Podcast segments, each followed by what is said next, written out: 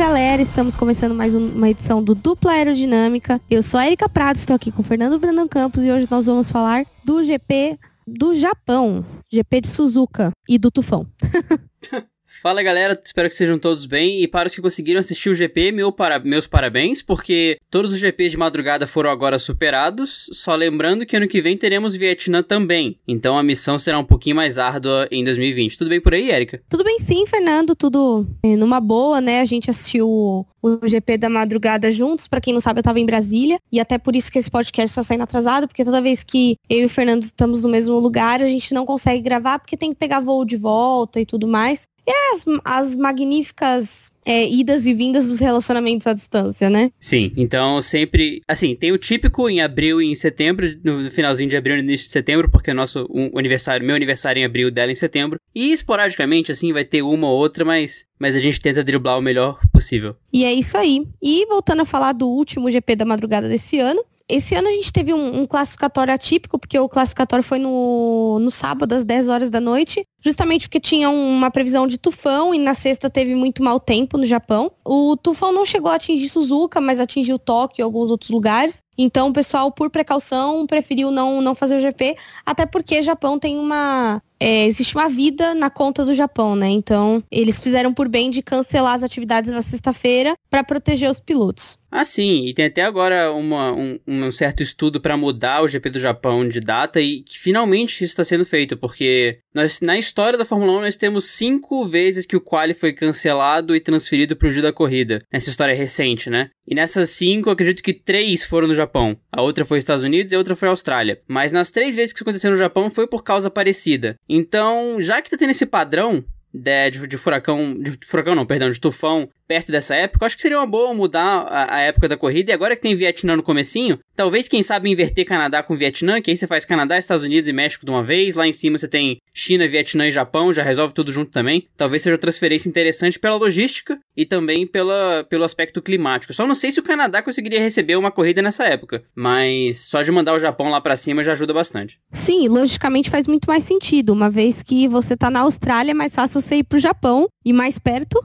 né, do que você voltar para a Europa e depois ir para a China e enfim, a coisa é meio bagunçada aí nessa nesse começo de temporada. A gente fica nessas indas e vindas. Realmente o Canadá acho difícil porque o Canadá tem aquele problema de neve, né? Tem um inverno rigoroso no Canadá e no final do ano, é ao contrário dos Estados Unidos que você tem ainda um tempo agradável em outubro, setembro, novembro ali. No Canadá já está nevando essa época, então eu acredito que seja melhor realmente mudar apenas no Japão. Enfim, eles vão. Existe um desafio logístico e foi identificado. Outra coisa que a gente consegue adiantar, que na verdade seria uma aerotreta da semana, embora não é uma treta isso, é que a maioria dos pilotos gostou dessa, dessa dinâmica de dois dias só de atividade. Um dia de treinos e outro dia de classificatório e corridas. E realmente, pra gente que estava assistindo, foi proveitoso, porque a gente assistiu o classificatório e algumas horas depois foi a corrida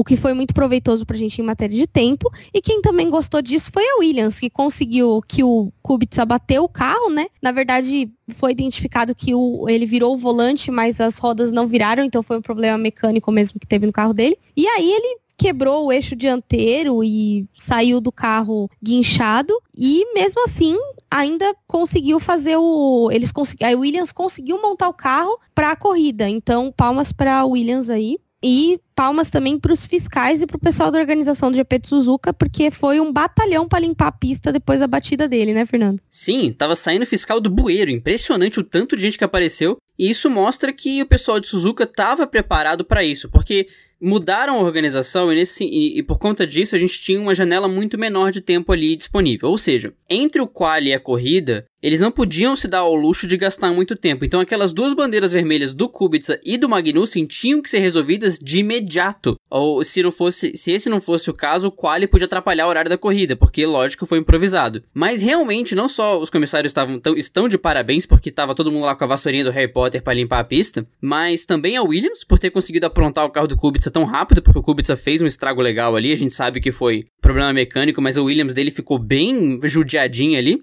Mas esse novo esquema de quali realmente foi interessante. É, a gente tem os treinos livres, a gente teve os treinos livres em um dia, até com um destaque japonês aí surpreendente, que a gente vai falar mais pra frente. É, mas o quali e a corrida no mesmo dia parece que dá um tom mais importante pro domingo, digamos assim. Você tem todas as atividades juntas no domingo, que já resolve ali e depois parte pra corrida. Agora, para todo mundo que é brasileiro e gostou disso, só lembrando, a corrida é 10 da manhã e ela vai se manter 10 da manhã. Então, se o quali fosse realizado no mesmo dia, esse quali ia ser ali 5, 6 da manhã. A gente teria que acordar mais cedo. Lógico, esse tudo no mesmo dia ia ser mais legal, talvez conseguisse dormir mais no sábado. Mas vale lembrar que no Japão ficou legal porque foi 10 da noite para 2 da manhã, mas naquelas corridas europeias que são 10 da manhã, esse quali ia ser bem no comecinho da manhã, ia começar a judiar a galera que gosta de acordar mais tarde. Eu, por exemplo, que eu acordo 20 minutos antes da corrida, sento na cama, não tiro o pijama, não acendo a luz, ligo a TV, às vezes eu vou pegar alguma coisa para comer na cozinha quando eu tô com muita fome, mas a maior parte do tempo eu assisto a corrida sentada na cama sem nem ter levantado a primeira vez, sem ter ido no banheiro, sem fazer nada, descabelada, com olheiras e cansada, e depois eu vou escovar o dente, fazer e viver a vida depois da corrida. Isso quando não é aquele GP que é às 8 da manhã, que é o GP da Rússia, que eu volto a dormir. Você lembra daquele passado distante agora, longínquo, que a corrida era às 9, não às 10, que o padrão virou Saudades. 10 agora. Pois é. E saudades porque, assim, é, quando a corrida era às nove, é, eu não tinha problemas com o horário de almoço. Porque Sim. aqui em casa existe uma treta sobre o domingo, porque, assim, todo mundo que almoçar, eu tô vendo corrida, entendeu? É, pois é. Quando tem uma bandeira vermelha ou um safety car, ferrou, já vai pegar ali meio-dia. Sim, já acaba quase uma hora a corrida e aí você já viu, né? Mas assim, é bem. Eu gosto dessa dinâmica, essa ideia dos dois dias, principalmente pra gente que faz podcast, seria melhor. Com certeza. Mas voltando aos treinos livres que foram na quinta-feira, tivemos a participação do Naoki Yamamoto. É, esse piloto, ele é um piloto da academia Honda, né, que foi, é, que fez um FP1 ali pro pessoal da Red Bull, e ele ficou é, da Red Bull, não. Ele fez de Toro Rosso, não foi? Sim, fez de Toro Rosso. E ele ficou menos de um décimo atrás do Kvyat. Kvyat, você não abre teu olho não, que você vai acabar dançando pro japonesinho, hein? É, rapaz, a gente geralmente vê aquele piloto que só vem pro treino livre, que fica ali uns 5 décimos, uns 6 décimos, você olha e aplaude. E assim, treino livre assim, sempre tem aquela história de, ah, mas a gente não sabe qual foi o acerto do Kvyat, a gente não sabe qual foi o acerto do Yamamoto. Ah, mas o Yamamoto é piloto da casa. Sim, mas foi menos de um décimo. E não, eu não estou aqui começando teorias da conspiração que Yamamoto vai para Toro Rosso no GP dos Estados Unidos. Lembrando que Yamamoto tem 31 anos, então não é que ele vem de uma academia de jovens pilotos que pode roubar esse esse assento do Kvyat seria um tanto quanto improvável, mas nunca se sabe.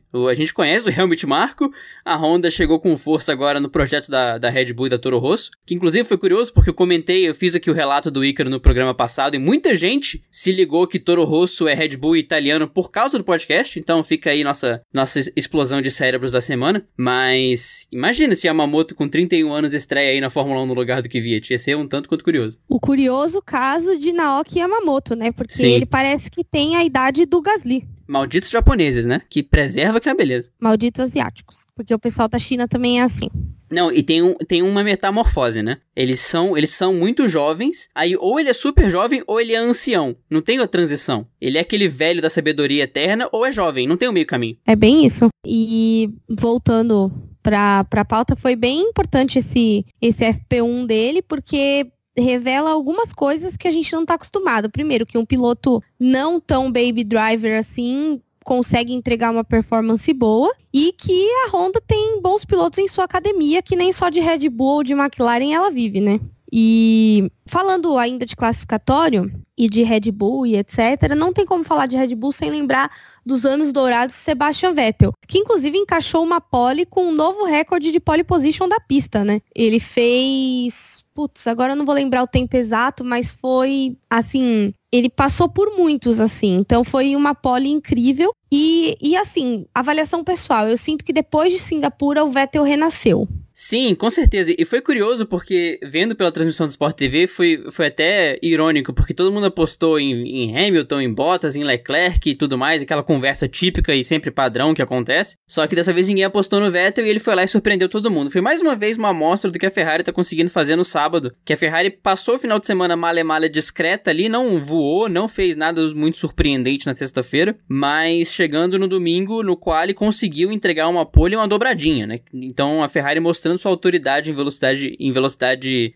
é, em pura velocidade, em velocidade de volta rápida, e o Vettel conseguindo extrair uma pole muito importante para ele. É realmente o que você falou. Desde Singapura ele renasceu e voltou a ter uma energia que parecia que faltava, assim. A gente via os vídeos do Vettel no início dele da Ferrari, do Vettel da época da Red Bull, e parecia uma pessoa diferente em relação ao que ele tava no início da temporada. E é, e é compreensível, ele tava super pressionado, ele tava precisando entregar um resultado eh, para entre aspas, comprovar o piloto que ele é, o que ele não deveria ter que fazer, porque ele é tetracampeão mundial, mas até pela expressão corporal dele, pelas conversas que ele tem com Hamilton, pelo, pela atmosfera que ele passa agora, ele tá renovado. E essa pole foi realmente surpreendente e um atestado do quão, do quão rápido o Vettel é e do quão importante é ter ele na Ferrari ali do lado do Leclerc. E não apenas isso, né? Uma coisa que eu acho bem. que eu acho que vale a pena a gente pontuar é que não só essa coisa da, da Ferrari encaixar bem o sábado, como na verdade, quando começou o classificatório, eu postei no Twitter, ah, eu tô sentindo cheiro de Ferrari, não sei o quê. Então, mais uma vez, a minha sorte foi comprovada graças a esse tweet. Que eu falei, eu apostei na Ferrari e todo mundo, que isso? Nada a ver, mimimi, mimimi. E aí o Vettel foi e encaixou a pole. Aí eu, então, amados. Grazie, ragazzi of the day, né? Porque foi muito inesperado e foi bem divertido, assim, ver essa pole. Todo mundo sabe que eu gosto de, do Vettel, nem ninguém nem pode falar que eu finjo que não, porque isso não existe. E, e assim, o único problema da Ferrari é que chega na corrida, né, as coisas mudam só um pouquinho, né, Fernando? É, e mudam só um pouquinho na, antes da primeira curva, de uma forma é, espontânea e imediata, com os dois pilotos. É muito Ferrari isso, né? Muito Ferrari. Indo um pouco mais pra corrida, Falando sobre pilotos que andam desacreditados, eis que o nosso Valtteri Bottas ressurgiu, ninguém sabe de onde, porque com certeza não foi das cinzas. Ele ressurgiu esse final de semana, ele tomou a frente na corrida, se distanciou numa distância confortável. Ele fez uma boa largada e dali foi difícil de tirar ele. E assim, todo mundo sabe que a Mercedes, a estratégia dela é favorecer quem está na frente, não importa quem seja. E aí a gente teve aquele pódio do desgosto, né? Mas a gente vai falar disso mais pra frente, porque assim, foi do gosto e do desgosto, porque o Hamilton, por mais que ele estivesse muito rápido, a equipe priorizou o Valtteri Bottas porque ele estava em primeiro e ele acabou levando a corrida. Só que a equipe contava que o Hamilton ultrapassasse o Vettel. E a gente achou que realmente ia passar, porque a gente já tá acostumado com o Vettel dar uma peidada na farofa aí, né? E não aconteceu. O Vettel não errou é, e segurou o Hamilton e por isso não foi a dobradinha perfeita da Mercedes, como sempre. Mas foi assim, obra totalmente do Vettel, porque se fosse pela estratégia, era isso que eles queriam, uma dobradinha primeiro e segundo. Sim, foi uma corrida com muita autoridade do Bottas. É, na largada mesmo, o, o Bottas saltou o Vettel por causa da atrapalhada do Vettel, mas o Bottas saltou muito bem. E até eu falei, e olha o Hamilton saltando, porque esse é o tipo de coisa que a gente vê do Hamilton normalmente. Quando eu vi Sim. era o Bottas na ponta, até porque o Bottas largou atrás do Vettel, na hora eu não me liguei. É, mas foi uma baita corrida do Bottas é bem verdade que a estratégia colocou o Hamilton na frente, talvez em condições de ganhar a corrida se ele quisesse. Se ele quisesse, não, se a equipe deixasse ele na pista até o final com os pneus médios que ele tinha. Lembrando que a estratégia desse GP foi uma bagunça, a gente ficou só a Nazaré olhando pra estratégia da Ferrari, da Mercedes, do Bottas, do Hamilton, só fazendo os cálculos malucos. Ah, e, nem bem, porque na hora que, o, que chamaram o, o Hamilton pro box de novo, você lembra que eu falei para você. Eles vão correr atrás do segundo lugar, por isso que vão colocar pneu macio nele e vão querer o, volto da, o ponto da volta mais rápida, porque a Mercedes ia ganhar o construtores, né? E tava todo mundo esquecendo disso. Essa parte no começo, sim. É que, é, no começo o Vettel foi para dois macios e a gente ficou meio, pera. Aí o Bottas foi para médio, o Hamilton foi para médio e falou, tá, Mercedes vai pra duas paradas. Aí o Bottas parou, e a gente, ué, Hamilton vai ganhar. Aí o, Hamilton parou com 11 voltas, então foi só uma sucessão de Nazarés até que no final a gente conseguiu entender depois de ter a, a, a noção do cenário completa. Mas foi uma corrida muito boa do Bottas e o Bottas é sempre legal porque ele tem os melhores rádios quando ele ganha. E esse GP não foi, não foi diferente. A galera fica zoando o Bottas com Valtteri It's James. E aí, quando o Bottas cruzou a linha de chegada, ele falou James It's Valtteri. Então é sensacional. Ele sempre tem um rádio legal. E uma nota importante: depois das férias da Fórmula 1, Bottas fez 49 pontos e Hamilton fez 48. Só queria deixar isso anotado aqui na gravação do Dupla Aerodinâmica. Se isso fosse na Red Bull, vocês já sabem, né? Já ia alguém rodar o assento. Hamilton na Williams e Russell na Mercedes confirmado. Era tipo isso, cara. O pessoal da, da Red Bull não sabe brincar desse negócio aí, não. Eles são muito dos troca-troca aí. Inclusive, é um pouco perigoso falar isso no podcast, mas tudo é. bem.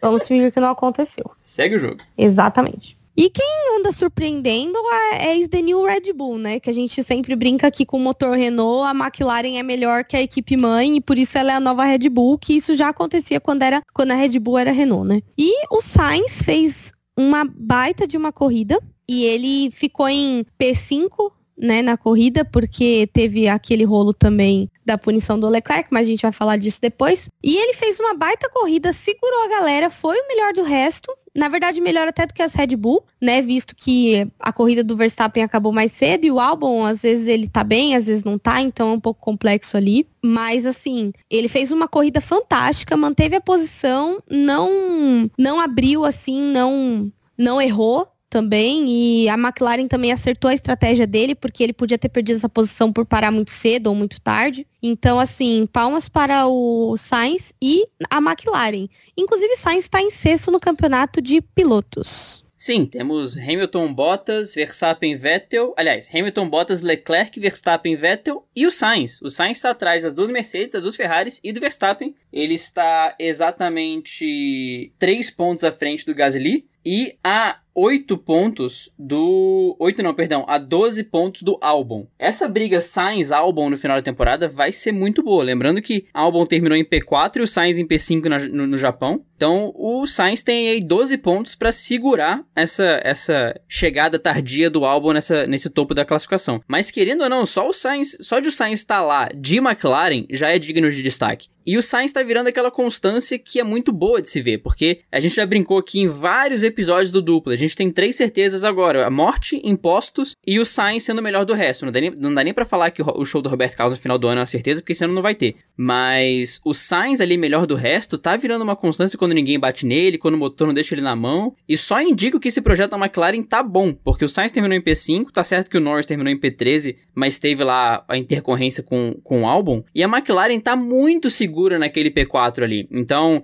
muito bom ver esse novo, essa, essa nova atmosfera da McLaren como equipe e do Sainz, que não foi muito é, hypado na época da Red Bull. Todo o foco foi pro Verstappen, todo o foco foi pro Ricardo, todo o foco foi pra. Não foi muito hypado, vírgula. Eu sempre adorei o Sainz, Sim. vocês sabem isso. Sim, pois é, mas ponto fora da curva, porque todo mundo hypou o Verstappen e o, e o, e o Ricardo, o Sainz saiu e falaram, tá, mas não é uma perda muito significativa pro projeto da Red Bull, e hoje em dia o Sainz mostra que realmente ele na Red Bull hoje em dia faria um belo de um estrago, então um novo começo aí pro piloto espanhol que pode ter um futuro muito legal na McLaren se esse projeto continuar pra frente. Não, e detalhe, né, na época que eu torcia pro Sainz, era um monte de gente falando que eu só gostava dele porque ele era bonito, né, e eu falava, gente, ele já é o melhor do resto, eu lembro que teve corrida dele de Toro Rosso, tá em sétimo lugar. E eu falando, gente, ele é o melhor do resto. Não, não, então tá bom. E aí hoje o meu ponto está se provando. Inclusive, pouca gente sabe disso. Eu tenho uma camiseta da Renault, mas ela não foi comprada por causa do Ricciardo. Ela foi comprada por causa do Sainz, porque quando o Sainz foi para, inclusive veio nas lembranças da semana passada, a transição dele no meio da temporada para Renault, eu fiquei bem chateada porque na época a Renault tava com um carro não muito bom. Não que hoje esteja assim muito melhor do que naquela época, mas o contexto era diferente. Ele estava saindo da Red Bull porque ele não se sentia valorizado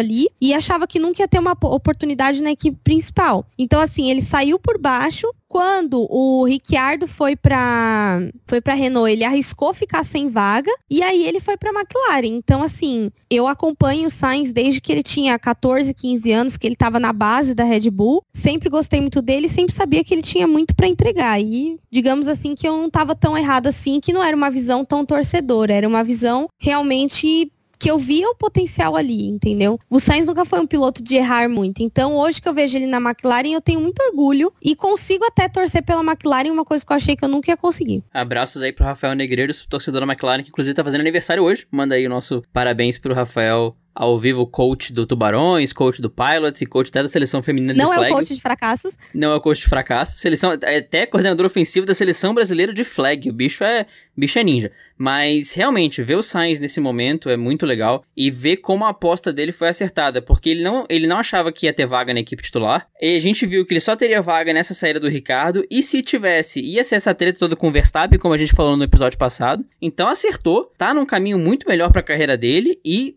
pode alcançar lugares muito mais, alto, muito mais altos, dependendo do que a McLaren conseguir entregar no futuro, com motores Mercedes, só lembrando. A Mercedes e a McLaren tinham tinha uma parceria incrível, né? Vamos ver se nessa volta vai ficar tão bom quanto, né? E voltando para a nossa pauta, falando ainda dos destaques positivos da, da corrida desse final de semana, o Ricciardo, né? Acabei de falar de, de Renault e Ricciardo. Fez uma baita de uma corrida de recuperação nos moldes a lá Red Bull. Claro que ele não chegou no pódio, como ele costumava chegar, mas ele foi de P16 para P6. É, na verdade, tinha terminado em sétimo, né? Mas teve a punição aí do Leclerc e ele acabou indo para sexto depois que o Leclerc caiu. A gente vai falar sobre isso na, no, no Vamos Falar Mal de Quem, mas essa punição do Leclerc veio bem a calhar porque a Renault fez pontos importantes. E falando ainda de Renault, o Huckenberg também fez uma largada incrível e terminou em P10, ou seja, os dois carros da Renault pontuaram, o que na verdade é um ponto de destaque justamente porque não foi uma coisa comum essa temporada. Sim, a Renault é de lua. A Renault tem corridas que, ela, que os dois pilotos vão muito bem, tem corridas que o carro tá completamente apagado, ninguém consegue ir para lugar nenhum.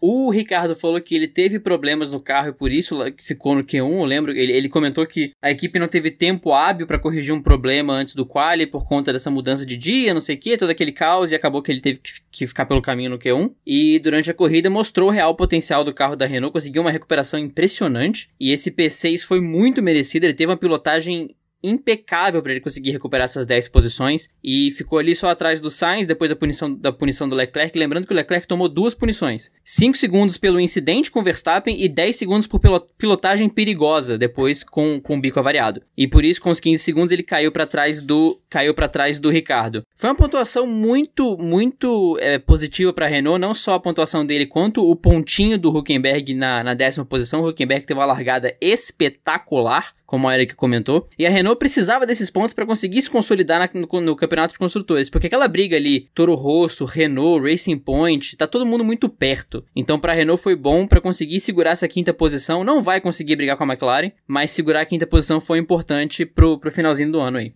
E nós estamos falando que algo foi é, importante para o final do ano, porque a gente saiu da, de Suzuka com o vencedor dos construtores, que foi a Mercedes. Né? A Mercedes ganhou com quatro GPs de antecedência o campeonato de construtores desse ano. Então, assim, eles já estavam focados nisso, eles sabiam que eles podiam fazer, foram lá e fizeram, né? Então, palmas para Mercedes, que vem se consolidando como uma das equipes, assim, mais fortes da história da Fórmula 1 em constância. É o sexto título seguido, então isso não pode passar desapercebido nunca por nós. Eu acho que é, teve gente que apontou como maior da história, e não é bem assim, né? Tem várias coisas a serem levadas em consideração. Mas assim, é um. A gente tá vendo a história acontecer literalmente. Sim, é, o fato da Mercedes ter ganhado o título de construtores não é nada surpreendente. A gente sabia que a Mercedes ia ganhar, sei lá, desde o GP da França. Mas o fato de ser o sexto campeonato seguido com tanta autoridade é de, é de, de bater palma. Porque é aquele, aquela coisa que a gente comentou em episódios passados, né? A tendência quando entra um novo regulamento é que algumas equipes estejam com vantagem devido ao projeto, devido a ganhos aerodinâmicos que ninguém esperava ou algo assim. E na medida em que se chega no final desse regulamento, as equipes estejam mais parelhas, porque todo mundo conseguiu encontrar aquela solução, a galera começou a achar soluções alternativas que foram tão boas quanto. Mas a Mercedes conseguiu esse domínio amplo. Ela não foi desafiada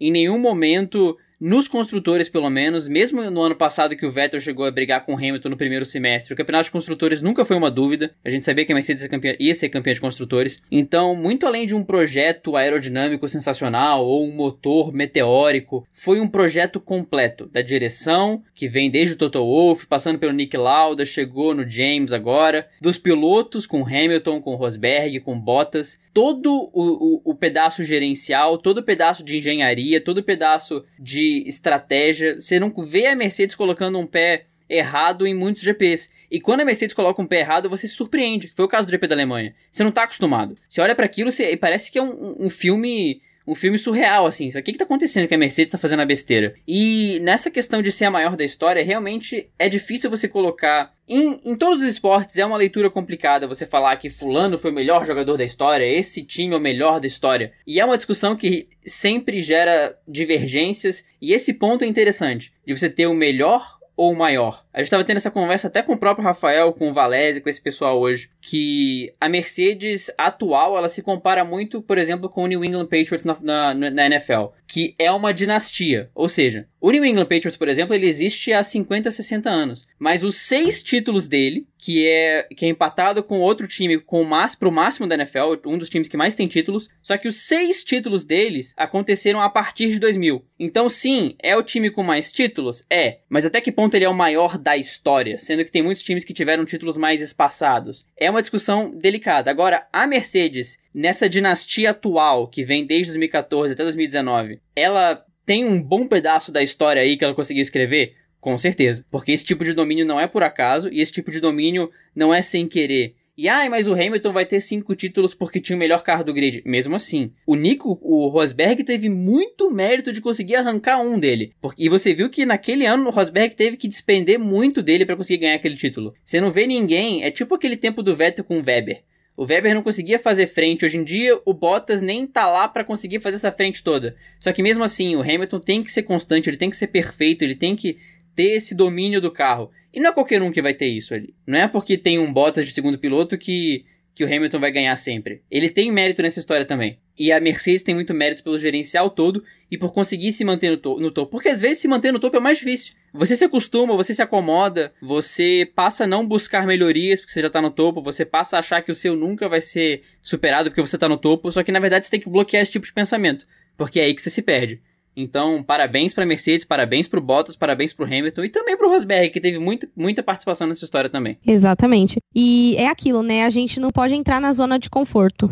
E isso é muito importante, assim, em todos os aspectos da nossa vida, inclusive esse, esse aspecto da, da Mercedes, né? A Mercedes não caiu na zona de conforto. Tem muita gente que fala que usa como muleta, ah, mas eu tô focado no, no carro de, de 2000 e 2021, amado ainda falta dois anos. Então, assim, realmente estão todos de parabéns, inclusive Hamilton, Bottas, Rosberg, Toto Wolff, porque, meu, não é fácil gerenciar uma equipe como a Mercedes, então, assim, realmente não merece só palmas, merece o Tocantins inteiro. Exatamente. Palmas, Tocantins, tudo que tem direito, porque se manter no topo assim não é nada fácil. A gente tem poucos exemplos e os exemplos que a gente tem são incríveis, né? A gente passa pela Red Bull de Vettel, Rosberg, Christian Horner e Andrew Newey. A gente tem Ferrari de Schumacher, Barrichello, Jean Todt e Ross Brown. Você tem que ter uma galera muito genial junto para você conseguir ter esse tipo de coisa. E foi isso que aconteceu na Mercedes. Com Hamilton, com Rosberg, com Bottas, com Toto Wolff, com Nick Lauda, todo mundo espetacular ali para poder manter esse, esse carro no topo. E concluindo aí os nossos pontos positivos para chegar no quadro favorito da galera, né? A gente teve também, inclusive queria mandar um beijo para Lani, né, que ela gosta muito do Gasly. O Gasly foi pro Q3 no classificatório e fez um P8 de Toro Rosso, né? Então, assim, exige, exige aplausos porque Suzuka, ao contrário das corridas que a gente tem tido, não foi uma corrida típica, foi uma corrida dentro dos moldes comuns da Fórmula 1 e, e de Suzuka. E mesmo assim ele ainda conseguiu surpreender. Então, palmas para o nosso querido francês Pierre Gasly. Piloto de Toro Rosso, né? Foi para Toro Rosso, renasceu, conseguiu entregar resultados ótimos e tá aí provando que ele tem muito, muito café no bullying ainda, conseguindo colocar o Kvyat no bolso em, certo, em certas ocasiões. Hoje não foi diferente. Então, aparição no Q3, largou de P9, conseguiu terminar em P8. Os nossos parabéns aqui pro Gasly que vai mantendo a Toro Rosso nessa briga aí pelo P5, P6 para ver o que ela arranca, porque aquele pódio do Kvyat fez muito, fez muito bem para todo o rosto no campeonato, fez, mas é importante continuar pontuando. De pouquinho em pouquinho, porque é assim que você ganha essa briga ferrenha de meio de pelotão com essa galera toda. Exatamente, o pelotão do Afeganistão, né? Tiro, porrada e bomba pelo construtores. Exato. É... E agora a gente chegou no momento que vocês mais amam. Nós vamos falar mal de quem hoje, Fernando?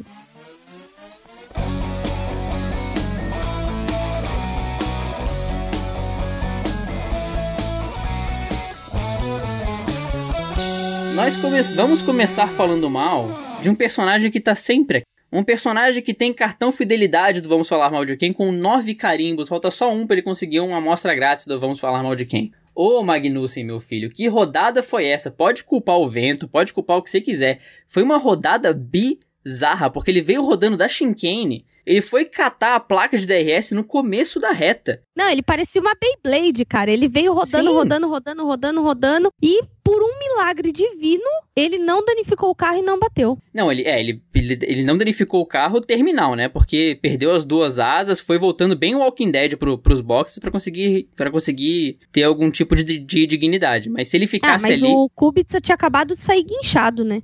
Não, pois é, e se ele ficasse ali, aquela bandeira vermelha ia, ser, ia sair aquele bando de japonês de novo para tirar o carro dali, mas ia ser um atraso. Sim, e o Magnussen quando nunca, nunca tá, né? E quando tá, tá fazendo bosta. Acho, fico impressionado.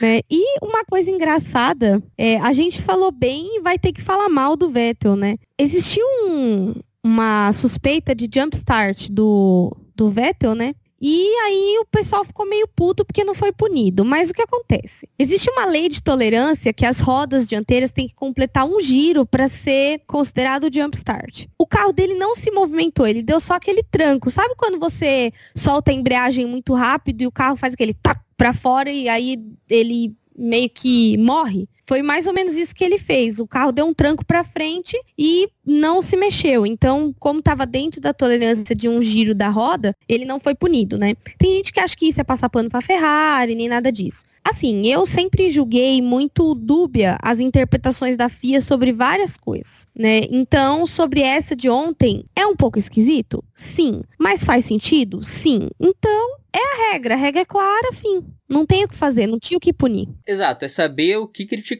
Você pode ter, pode discordar do que aconteceu, como eu discordo em termos, mas você tem que saber para onde olhar. Não é falar que a FIA passa pano para Ferrari porque não tá passando pano, uma vez que tem ali uma prerrogativa de regra para justificar aquilo. A questão é, mexeu é jumpstart? Não necessariamente. Agora a gente descobriu que tem essa tolerância de uma rotação da roda para ser considerado realmente uma queimada de largada. Então, a FIA passou pano claramente para Ferrari? Não passou.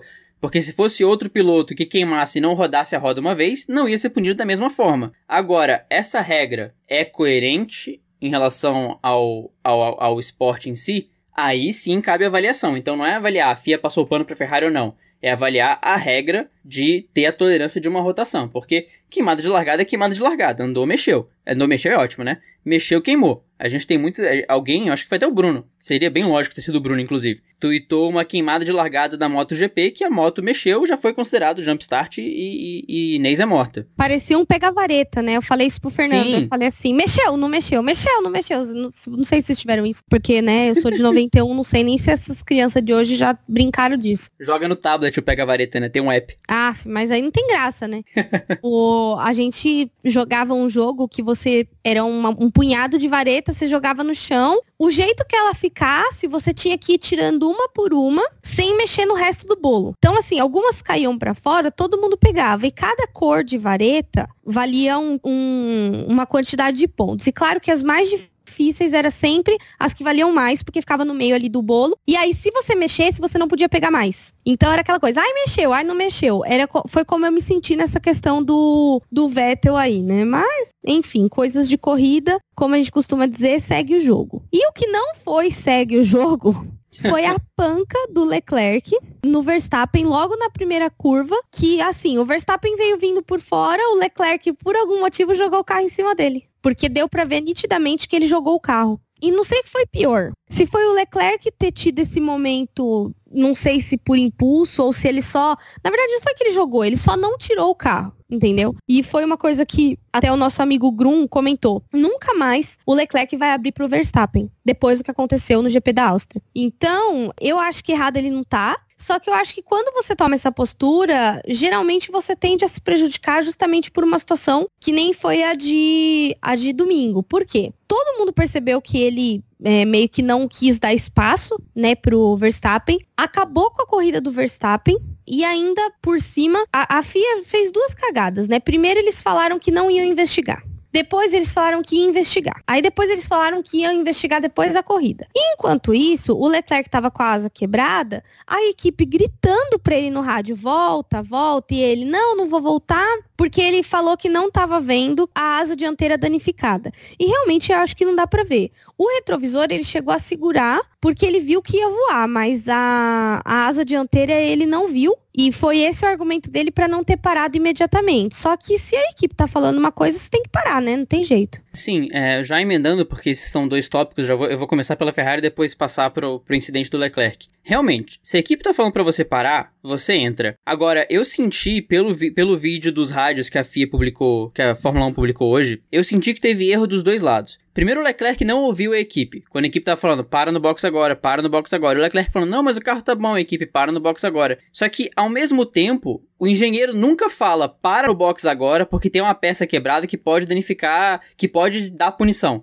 Ele fala, para, para, para, box now, box now. Aí o Leclerc fala, posso ficar? A equipe stay out, stay out, stay out, depois fala box, box, box. Então eles não explicam o comando, eles dão um comando, Leclerc contesta, dão outro comando. Aí do nada eles dão o, o primeiro comando de novo. Não existe uma explicação incisiva, tipo box now. Aí o Leclerc, posso ficar? Eles falam não, peça quebrada, para agora. E foi por isso que o Leclerc tomou 10 segundos. O Leclerc tomou 5 pelo incidente com, com o Verstappen, que é coerente, e mais 10 porque a asa ficou quebrada no carro dele, voou do carro dele e pegou no Hamilton, até arrancou um dos retrovisores do Hamilton. Então não é que só tinha uma peça quebrada, realmente foi perigoso e realmente prejudicou a corrida do Hamilton ali na, na questão do, do retrovisor. Então, ao passo que o Leclerc não escutou a equipe, ao mesmo tempo faltou um pouquinho de, de mais é, certeza no que a equipe estava falando do box. Em relação ao incidente, realmente, o Verstappen no rádio dele fala que o, o, o, Leclerc perdeu a traseira e bateu nele. Mas também foi muita ingenuidade achar que foi só uma perda de traseira. Pode ter sido, mas considerando que, que o pessoal que dá a punição tem a telemetria, eu acho que deve ter ficado um pouco claro que não foi só uma perda de traseira e que, no mínimo, o Leclerc só deixou o carro espalhar um pouco mais e acabou com a corrida do Verstappen. Mereceu a punição, o Leclerc mesmo não quis se inocentar. Na hora do incidente, ele só falou que tinha dano e depois nas redes sociais falou que realmente foi um erro dele, que ele prejudicou a corrida dele do Max. Pelo menos isso. Assumiu o erro, né? Tomou a punição, pagou a punição e, e vida que segue. O Verstappen, por sua vez, teve ali a corrida. A corrida dele acabou ali, na verdade, né? Ele ficou mais 15 voltas na pista, só que só, só cumpriu tabela. A gente já sabia que ele ia parar na garagem ali depois e, e desistir da corrida. Exato. Foram erros múltiplos que carretaram numa punição aí que poderia ter sido evitada se, né? E aí começam a aparecer vários se. E falando na direção de prova confusa que não sabia se punir ou não, a gente teve uma confusão também na bandeirada final. O GP de Suzuka, que era para ter 53 voltas, teve 52. Houve algum problema na contagem de voltas e eles deram a bandeirada uma volta antes. Pois é. E isso ficou muito estranho. Eu lembro que na hora que, que o Bottas entrou na reta, até o, o Sérgio Maurício que tava narrando ficou um pouco confuso, falou que faltava uma volta, de repente tinha a bandeira quadriculada e ficou aquela confusão. No mesmo vídeo dos rádios, que inclusive eu recomendo muito, porque você ouve rádios que não vão pra transmissão, é, nem sempre vão pra transmissão. Pouco antes do incidente do Pérez, que bateu na teórica última volta, o engenheiro do Gasly fala: Cara, a bandeira, a bandeira quadriculada saiu por alguma razão, mas continua acelerando. Bandeira quadriculada, mas continua acelerando. Então realmente rolou uma bandeirada perdida para alguém, porque o Pérez e o, e, o, e o Gasly não vinham atrás do Bottas na reta naquele momento, e isso gerou uma confusão. Ou seja, o Pérez bateu na teórica última volta, isso promoveria o Gasly para P7, o Hulk para P9 e alguém e o, e o Grosjean ia pontuar, alguma coisa assim, eu não lembro quem tava em P11. E no final das contas, o Pérez não abandonou a corrida porque a bandeirada foi dada uma volta antes, e foi aquilo que eu falei uns episódios atrás. Quando a bandeirada é dada na hora errada, foi no episódio da Stock, eu acho. Quando a bandeirada é dada na hora errada, vale a classificação da última volta, porque isso teoricamente afeta o resultado. Então é Sim. da volta anterior à bandeirada. Então, com isso, o Pérez não abandonou, conseguiu garantir uns pontinhos aí, mas esse tipo de coisa sempre bagunça e sempre gera uma polêmica absurda, né? E o último tópico do Vamos Falar Mal de quem teria pontuado se, né? A gente brincando de si de novo. O Grosjean tinha larga, largaria bem a, na corrida de ontem, mas por algum motivo ele foi andando para trás, né, Fernando? Sim, inclusive eu já vou me corrigir aqui, porque eu falei que o, que o Grosjean terminaria em P, P11, mas não terminou em P11, não. É, agora que eu vi o, tema na pauta, o termo na pauta, eu lembrei. O, o Grosjean largou em P10, chegou no Q3, você fala, pô, raso no Q3, agora vai. Foi essa história a temporada inteira, porque o Grosjean terminou em P14. É muito curioso o que acontece com a Haas na corrida, né? Mesmo quando as duas Haas vão pro Q3, eles conseguem andar para trás. Parece que o carro não tem desempenho de corrida e mais uma vez batendo na mesma tecla aqui, mas é aquela constância, a Haas né? é a Red Bull reversa, né? Nossa, adorei a teoria. Mas é isso mesmo. Se, se a Haas é Red Bull reversa, seria a Haas um remédio pra dormir? Provavelmente. Então aquele Rich Energy tava no lugar errado. Hum, provavelmente. Um, é um rivo, a Haas é um Rivotril da Fórmula 1. Tinha que ser patrocinado pelo Maracujina. É. Valeri Med. Nossa. Só os ansiosos vão saber do que eu tô falando agora. Chamando Polaramine também, então, Dramin, vamos, vamos. Não, mas Polaramine é antialérgico e Dramin é pra enjoo. Sim, mas dá aquela Med sonolência ele é legal. pra apagar a pessoa. Meu Deus. É, pra você conseguir dormir. É um fitoterápico, ele é natural, nem é. Olha aí. Nem é uma dorga, assim, dorga. Todos, todos os, os farmacêuticos e químicos que estão nos ouvindo, abraço para Rafael Celone, estão orgulhosos da gente agora com o nosso conhecimento médico dupla também. Ou não, né? Ou não, é. Não. Aí amanhã eu recebo a famosa mensagenzinha do Celone de manhã. Amada, o que, que você pensa que você está falando? Olha, se a gente passou por. Se a gente passou por New England Patriots e Rivotril e Valéria Médio no mesmo podcast, eu tô orgulhoso da gente. Eu também, bem orgulhosa. É, enfim, a gente concluiu Vamos Falar Mal de Quem e agora vamos para as classificações. Na classificação de pilotos, temos Lewis Hamilton já campeão com 338 pontos. Ele pode ser campeão no México, mas ele tem que fazer, eu acho que 15 pontos a mais que o Bottas, o que é um pouco complicado. Mas a gente pode ter um campeão no México já. Em segundo, temos Valtteri Bottas com 274 pontos. Em terceiro, Charles Leclerc com 221, liderando a Fórmula 1 sem Mercedes. Em quarto, vem Max Verstappen com 212 os mesmos 212 pontos de Sebastian Vettel. Olha essa briga que o Vettel pode passar o Verstappen no finalzinho da temporada e quem sabe sonhar em passar o Leclerc Se também. Deus quiser. Pois é, dependendo dos resultados. Em sexto, Carlos Sainz com 76, 3 pontos a mais que Pierre Gasly em sétimo com 73. A briga real é entre Alexander Albon e o espanhol. Albon vem em oitavo com 64 pontos. Em nono, Daniel Ricciardo com 42, 9 pontos a mais. 9 pontos não, sou de humanas. Em nono, Daniel Ricciardo com 42 pontos, seguido por Nico Huckenberg em décimo com 35. Sérgio Pérez vem em décimo primeiro com os mesmos 35 pontos de Nico Huckenberg, que também são os mesmos 35 pontos de Lando Norris. Nós temos três pilotos de três equipes diferentes com 35 pontos. Dois pontos atrás vem Daniel Kvyat em décimo terceiro com 33. Kimi Raikkonen em décimo quarto com 31.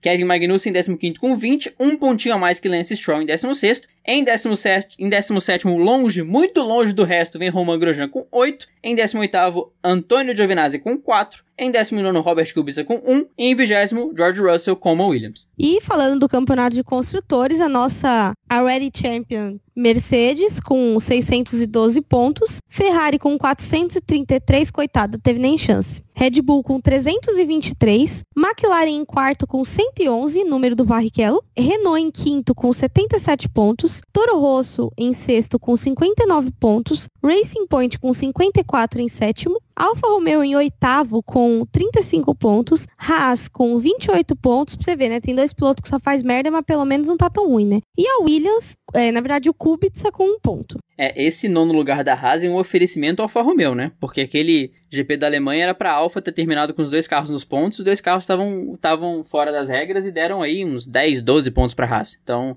final do ano tem cestinha de Natal pra Alfa Romeo. É isso aí, pessoal. E agora nós vamos para o nosso Best Fans para começar a concluir o nosso podcast.